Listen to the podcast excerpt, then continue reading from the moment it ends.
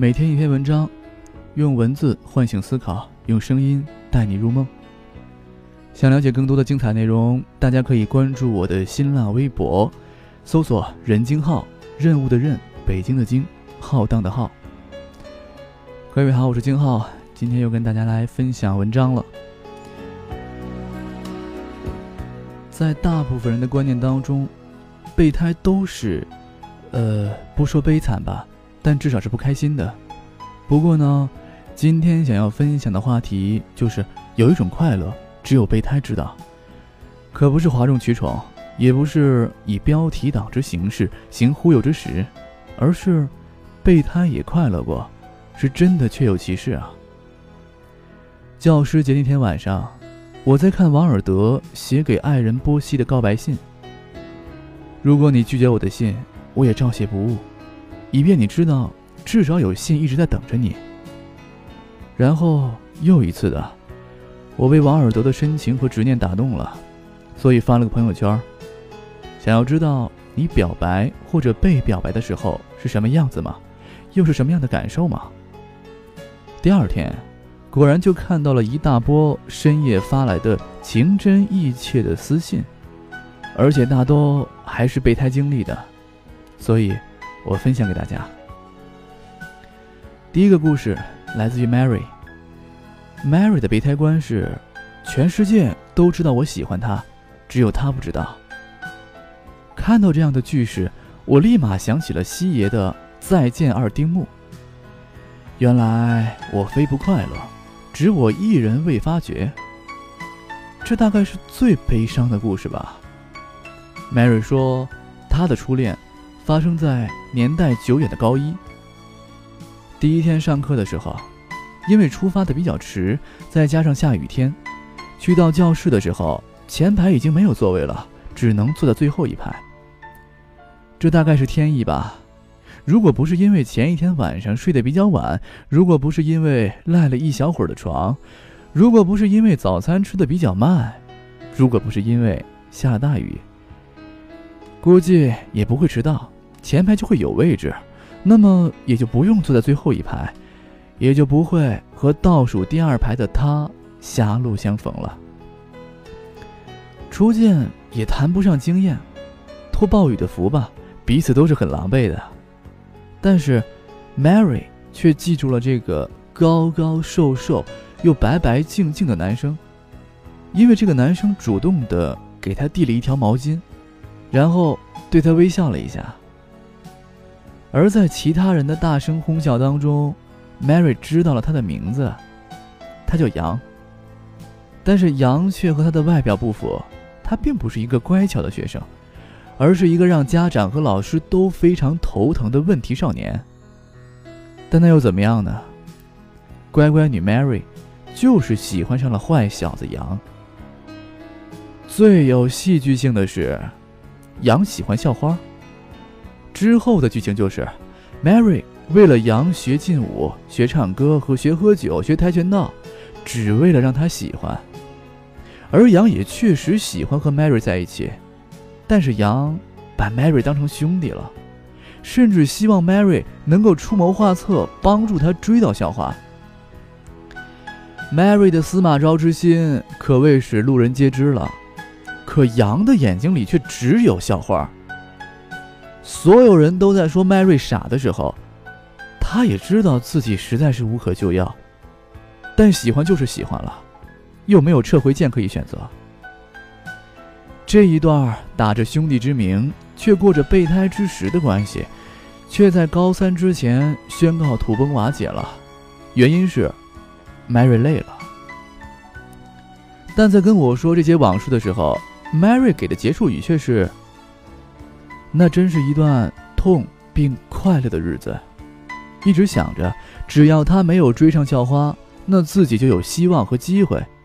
每天想尽办法和他说话。”一见到他就立马上前打招呼，回到家就用微信各种是没话找话的。即便后来决定放弃的时候，仍会留心别人口中所带来的他的点滴信息，然后一个人发呆，发呆好久。现在的自己却再也找不回那段时间的勇敢和义无反顾了。我听完之后，沉默了好久，我只能回一个拥抱了。第二个故事来自于大熊。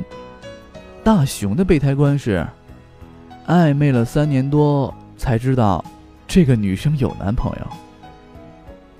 之前有一篇文章，我忘了什么题目了，大概的意思就是，男生为什么一直不主动的说自己有女朋友？作者的结论是，因为这些男生不想错过潜在的性和潜在的温暖。大熊的故事也很简单，两个人在朋友的生日趴上认识的。女生的名字叫森迪，是温柔美丽的南方姑娘。大雄对她是一见钟情，可森迪对大雄也似乎是颇有好感。两个人经常聊天，属于那种一直对对方说到晚安还说个没完的那种。因为在同一所城市吧，所以他们还是时常见面的，有时候还会一起吃个午餐，或者是喝一杯下午茶。或者看一场电影什么的，几乎就是要准备恋爱的样子了，就差个表白了，贴上属于他的专属标签。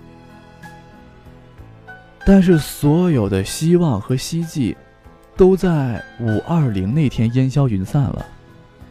大雄说：“我准备告白，甚至我还幻想着要一生一世的承诺。”当他打电话约森爹的时候。森爹却一直推脱，他说自己实在走不开了。虽然男生的直觉没有女生那么准，但是，也许是危机感爆发的缘故吧。大雄有直觉，森迪有事情瞒着自己，所以他终于忍不住的时候，大雄在微信上语音问：“哎，其实，我觉得我们挺合拍的，你觉得呢？”森迪的回复是：“可我有男朋友了呀。”我想得到这样的答案，大雄应该是一脸懵逼了好久吧。也不知道那个时候大雄花了多少时间找到自己的声音。呃啊，怎么没听你说过？你，你也没问呢。好吧，大雄说。哦，抱歉，是我的错，我居然没有看出你和你男朋友异地恋。我问过大雄，你后悔吗？大雄的回答是：呃，失落是有的，快乐也是有的，但是后悔，谈不上吧。也许是我还不够好吧，所以，他没有放弃现任和我在一起。也许在森迪心里，我只是一个备胎，但是我却觉得，自己谈了三年的恋爱。虽然现在无疾而终，但是这三年，我也确实很快乐。你说我缺心眼儿也好，但是，我喜欢他，这只是我一个人的事情。与他有关最好，如果与他无关，那也不妨碍我喜欢呀。好吧，果然男备胎都是暖男嘛。这个结论有待考证吧。至于其他快乐备胎的故事，太私人了，就不分享了。而且限于时间的原因，也没有办法展开太多。最后来说一说我个人的想法吧。其实，在当下，爱情其实很不容易，却又很幼稚。所以，心智单纯的我们才会一往情深吧。备胎的出现，说到底还是因为某个人的自私。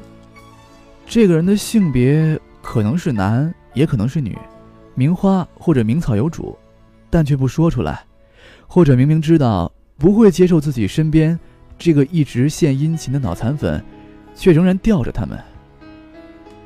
这其实也并没有绝对的对或者错。只是不同的价值观和原则底线下做出的选择吧。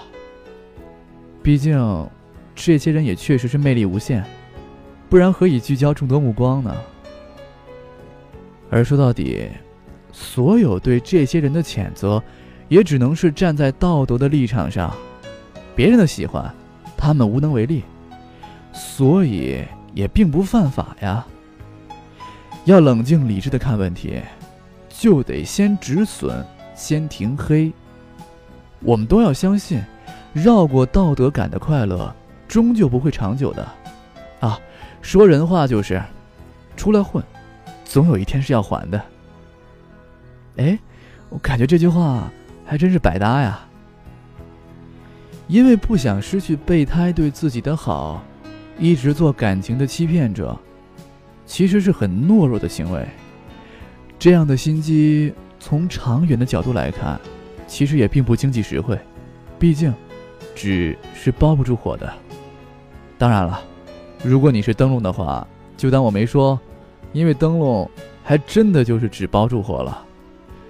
说教的话就不多说了。如果你还在努力的备胎转正，那么请你多为自己的幸福想一想。如果你已经知道此生转正无望了，那么悲伤过后，请你相信。会有更好的人来爱你，然后继续热爱生命，拥抱生活吧。好了，这就是今天的故事了。其实我做过备胎，真的是有一种快乐属于备胎的，也只有当下，在你做备胎的时候，你能够了解到那种快乐。我身边的人很多都说你是在犯贱。但，人不就是犯贱吗？如果你喜欢今天的这个故事、这篇文章的话，如果你喜欢我的这个节目，好想听的话，高抬贵手，将这个音频分享到你的朋友圈、你的 QQ 空间、你的新浪微博。感谢各位。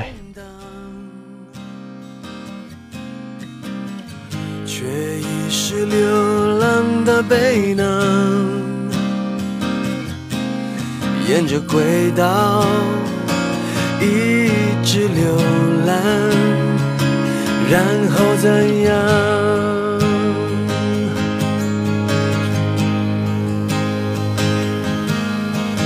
假期过完有什么打算？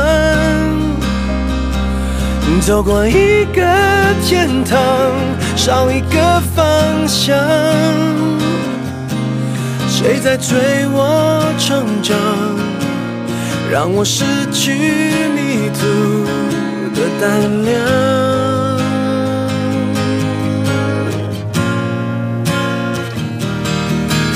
我怕谁失望，我为谁而忙？我最初只贪玩，为何变负担？为何我的问题总得等待别人的答案？